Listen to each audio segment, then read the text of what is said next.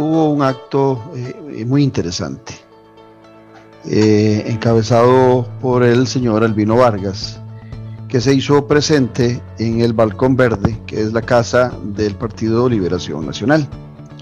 Se hizo acompañar eh, de varios movimientos sociales y desde el Balcón Verde denunciaron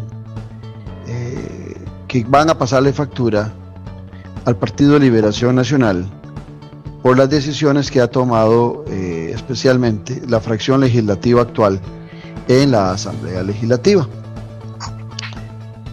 Me llama la atención el acto porque en honor a la verdad, Liberación Nacional se ha distanciado sustancialmente de todos los grupos que en algún momento fueron sus seguidores, fueron quienes conformaban núcleo más fuerte del partido y quienes confiaban en el Partido Liberación Nacional como un partido que defendía los intereses de la clase media y la clase baja. Hoy por hoy el Partido Liberación Nacional es, tomado por la plutocracia, por la gente que tiene cantidad importante de dinero y que buscan girar las decisiones eh, políticas o de economía política hacia los intereses de sus grupos, ajenos eh, totalmente a sectores sociales que la vienen pasando muy mal. Ese acto que hace ayer eh, Albino Vargas acompañado de Celimo Guido, que por cierto, en sus inicios, Celimo fue miembro del Partido de Liberación Nacional por varias décadas. Ese acto que hacen ayer me llamaba la atención porque eh, los que participaban hacían referencia de que ya había representación sindical de movimientos cooperativos, que había representación de campesinos, de agricultores, y a lo mejor a algunos liberacionistas les ha molestado que les hayan tomado el balcón verde. Pero la verdad histórica es que ese balcón verde y la sede del Partido de Liberación Nacional Otrora estuvieron tomados por esos grupos, pero en buena lid. No para reclamarle a Liberación su ausencia en el desarrollo de políticas públicas para estos grupos, sino que estaban a lo interno del balcón desarrollando políticas públicas para el desarrollo del país. Habían personas como don Pepe, como Daniel Oduber, como eh, Luis Alberto Monge,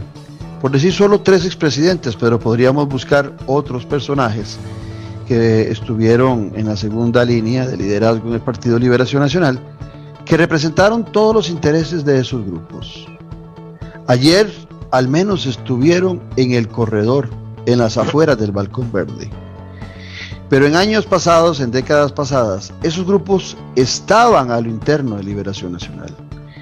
eran miembros, eran seguidores y eran activistas del Partido de Liberación Nacional. Lo de ayer como acto simbólico es una muestra del distanciamiento del partido que se ha empezado a generar sobre todo por las cúpulas plutocráticas y por una fracción legislativa con honrosas excepciones de diputados que han estado muy compenetrados con avasallar a todos los movimientos sociales y hoy se acentúa ante la promoción que hace el Partido Liberación Nacional, innecesariamente, de una ley de empleo público que se va a caer, por eso digo que es innecesario, porque es una ley de empleo público que está colmada de inconsistencias y de golpes a diferentes autonomías, de poderes de la República, de autónomas, de municipalidades y más. Se va a caer. Pero Liberación hace con su fracción un desgaste innecesario que le hace tomar la dirección de un proyecto que es del Partido Acción Ciudadana, en donde los 10 diputados del Partido Acción Ciudadana mantienen un perfil muy bajo en la promoción del empleo público y le dejan al Partido de Liberación Nacional el asumir el liderazgo sobre una ley que es no solamente eh, inconstitucional, sino también que es antipopular en muchos sectores nacionales. Entonces, Ese acto simbólico de ayer, repito, lo que evidencia es que hoy, cuando están cerca los sectores populares de Liberación Nacional, en el balcón verde, si acaso llegan al corredor. Pero en otra hora, en décadas pasadas, eran los grupos que nutrían a Liberación Nacional y estaban en su corazón, estaban a lo interno del balcón verde y eran los movimientos que le dieron a Liberación Nacional el tamaño más grande de un partido político en la historia de este país, con un apoyo que superó por muchos años, por muchas décadas, el 40% del padrón electoral. Por eso hoy, esos grupos que si acaso llegan al corredor del balcón verde, que se alejaron de Liberación Nacional,